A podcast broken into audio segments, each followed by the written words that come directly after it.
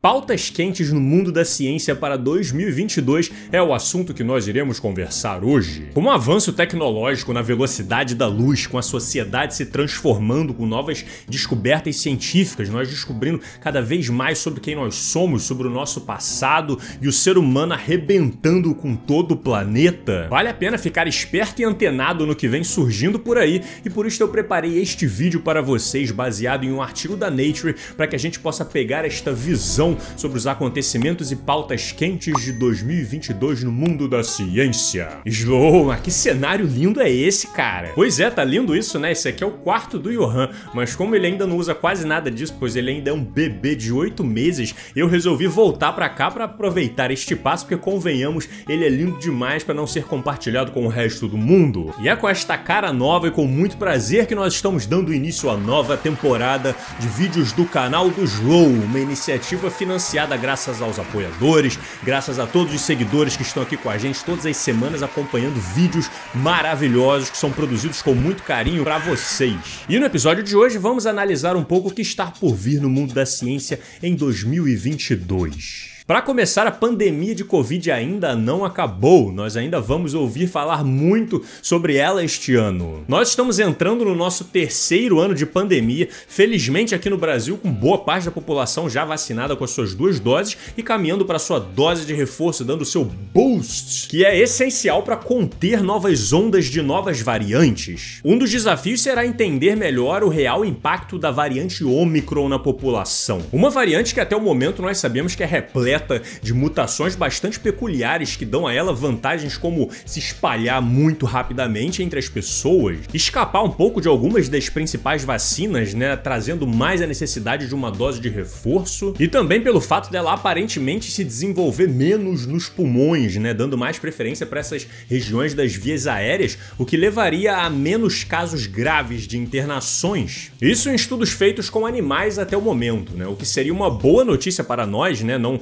desenvolver os casos tão mais graves, mas acaba sendo compensado pelo fato dela se espalhar tão rapidamente, infectando tantas novas pessoas em tão pouco tempo, que mesmo desenvolvendo menos os sintomas mais graves, ela ainda assim acaba sendo uma variante bem problemática para os sistemas de saúde. Slow, eu não aguento mais essa pandemia, cara. Nem eu! O problema é que para a pandemia de fato acabar, nós temos algumas questões ainda pela frente para serem resolvidas, como por exemplo, não adianta só os países países ricos se vacinarem quando cerca de metade da população mundial não tomou nem a sua primeira dose ainda. Uma das boas discussões desse ano é como que os países e as grandes farmacêuticas vão lidar com esta questão, né? Se elas vão abrir mão de suas patentes ou se vão ser capazes de desenvolver vacinas de forma cada vez mais baratas e mais acessíveis para que elas possam ser distribuídas para o mundo e vacinar a população, incluindo os países mais pobres, né? Porque se o vírus continua ali se multiplicando, sofrendo um monte de novas mutações, é questão de tempo até que surja uma nova variante que possa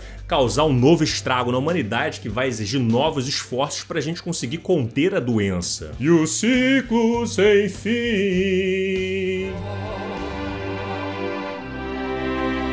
Qual é a origem do vírus da Covid, né? De que momento ele passou de algum animal e veio para o ser humano, né? Se foi num contato direto, se foi num contato indireto, se ele acabou vazando de algum laboratório. Essa foi uma discussão calorosa do ano passado, né? Que eu cheguei até a fazer um vídeo para vocês analisando alguns desses argumentos e neste ano, muito provavelmente, ela irá continuar. A OMS já preparou uma equipe nova de 26 cientistas para investigar, para averiguar e a gente descobrir de onde de fato veio veio o vírus da Covid. Esse ano muitas vacinas serão aperfeiçoadas, né? Como por exemplo, as inovadoras de RNA mensageiro poderão ser desenvolvidas para atingir alguma variante específica. Também é interessante o investimento em vacinas de DNA, porque elas são muito mais baratas que a de RNA e não precisam ser transportadas dentro de locais muito frios, né? O que facilita bastante para que elas sejam distribuídas para países mais pobres, né? Já que elas são de custo mais barato. E também fora do campo da Covid, provavelmente veremos o avanço nas vacinas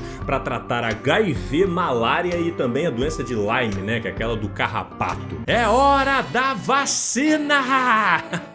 na moral, eu adorei essa imagem. Eu até compartilhei ela nas minhas redes sociais. Parabéns pro autor. Isso aí é você usar a linguagem da garotada infantil para conseguir passar uma boa mensagem para elas, cara. Gostei muito. Até porque esse desenho aí é maravilhoso, né, meu irmão? É uma fritação.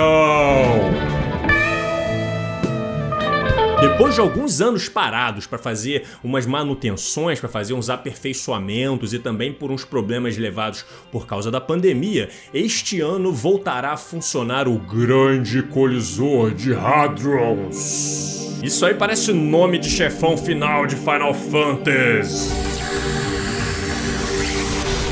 E na boa, eu acho que essa é uma das invenções mais sinistras que a humanidade já fez. Para quem não sabe, o Grande Colisor de Hadrons é um laboratório que fica a 175 metros no subsolo e ele tem cerca de 27 quilômetros de circunferência e uma espécie de túnel que passa ali na fronteira entre a França e a Suíça. E o objetivo ali é você estudar a física das partículas, né? Uma coisa meio de física quântica bem pequenininha, em que você coloca nêutrons e prótons em altíssima velocidade para circular e se chocarem um com o outro, se colidirem, né, como o nome diz, e ver que tipo de novas partículas você consegue gerar e como que elas se comportam. Enfim, meu irmão, isso aí, isso aí é uma doideira, doideira. E através disso a gente consegue estudar um pouco melhor a dinâmica do universo, e enfim, eu não vou nem tentar me aprofundar muito, porque para mim isso é muito complexo, mas é absurdamente interessante e agora com a reativação do Coliseu, do grande Coliseu de Hadron, nós iremos com certeza ouvir mais falar sobre isso. Assim como quatro dos detectores de ondas gravitacionais presentes aqui no planeta Terra, sendo um deles no Japão, outro na Itália e dois nos Estados Unidos, lá em dezembro, né, mais pro final do ano, irão começar um novo processo de observação. Isso aí é maravilhoso, né, cara? Esses observatórios utilizam um laser a longuíssimas distâncias e conseguem detectar quando há algum tipo de curvatura no espaço-tempo. Um fenômeno previsto visto na teoria da relatividade geral proposto por Einstein um século antes e que foi reforçado agora em 2015 com a detecção dessas ondas gravitacionais passando pela Terra, fruto de uma colisão extremamente poderosa de dois buracos negros a cerca de 1.3 bilhões de anos-luz de distância da Terra. Nossa, isso é muito irado, cara. A quantidade de mistério que não existe por aí. Pois é, mas para nós termos o prazer de poder apreciá-los, primeiro precisamos garantir a nossa própria sobrevivência, o nosso próprio bem-estar e cuidar bem da nossa casa. Por isso, em novembro deste ano, no Egito acontecerá a COP27, né, que é um encontro de lideranças globais para conversar e cumprir metas e olhar ali, botar no papel e tentar resolver um dos maiores problemas que a humanidade já gerou, que é a crise climática, as mudanças climáticas geradas pelo aquecimento global. Um aquecimento global gerado sem sombra de dúvidas nenhuma por atividade humana, e para isso eu lancei este vídeo aqui no canal para quem quiser se aprofundar. Assim como um outro que eu lancei no ano passado também para falar um pouco sobre a história da COP, né? Como que o ser humano foi aos poucos descobrindo essas questões do aquecimento global e como que nós fomos impactando isso e como que foi aos poucos se reunindo para tentar encontrar soluções e ainda temos um baita de um desafio pela frente e sem dúvidas falaremos sobre isso neste ano. Oh, tá quente, hein? Uh, vocês têm que dar um jeito nisso, hein? Assim como o encontro internacional sobre a biodiversidade que existe no planeta, né? Além de falarmos sobre o impacto no clima, nós temos que falar sobre a perda de biodiversidade. O ser humano está sendo responsável por causar a sexta grande extinção em massa no planeta, perdendo um monte de plantas e um monte de vertebrados e invertebrados. Enfim, a gente tá botando pra com este planeta. E se a gente quiser garantir o nosso bem-estar por aqui, nós temos que pensar sobre isso também. Então tá aí uma pauta urgente para ser conversada globalmente ao longo deste ano, né? Como proteger a biodiversidade do planeta, quais impactos isso pode gerar na gente, na nossa sociedade, né? O que deixaremos para as próximas gerações. Eita porra. Depois de algum tempo, este ano finalmente nós teremos algumas missões para a nossa linda e bela e maravilhosa Lua. A NASA estará lançando suas missões assim como o Japão, a Índia, a Rússia, a Coreia do Sul, os Emirados Árabes Unidos e outras várias empresas. Os voos serão não tripulados, mas essas missões estarão ali de forma geral tentando nivelar o terreno e criar um ambiente satisfatório para uma futura presença humana sustentável na Lua ao longo da próxima década. E não só levar seres humanos para lá futuramente, mas também preparar os experimentos e terrenos para criar a primeira estação espacial que orbitará a Lua, chamada The Gateway, meio que um portal de pesquisas que colocará o ser humano ainda mais próximo do que nunca de investigar melhor as profundidades do universo. Né? Se os astronautas passarem no teste e conseguirem sobreviver razoavelmente bem nas condições lunares né, na Lua, então o primeiro passo estará dado para quem sabe começar a enviá-los para Marte. Uma ambição humana que transborda na ficção científica já há algum tempo e que quem sabe poderá ser realizado nos próximos anos principalmente com a ajuda de uma estação lunar que para isso precisará de um amplo conhecimento das condições lunares, onde vários desses experimentos estarão tendo início neste ano de 2022.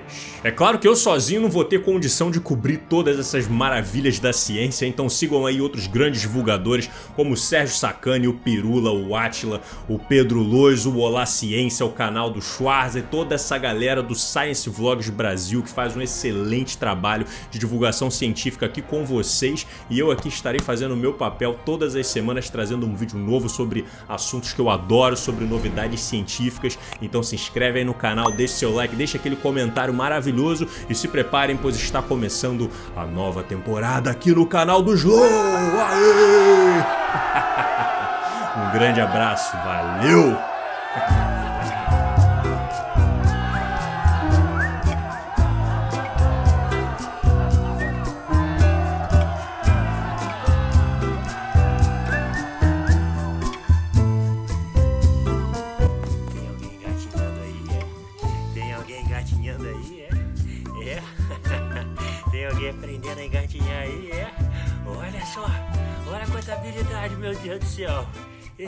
menino é muito bom.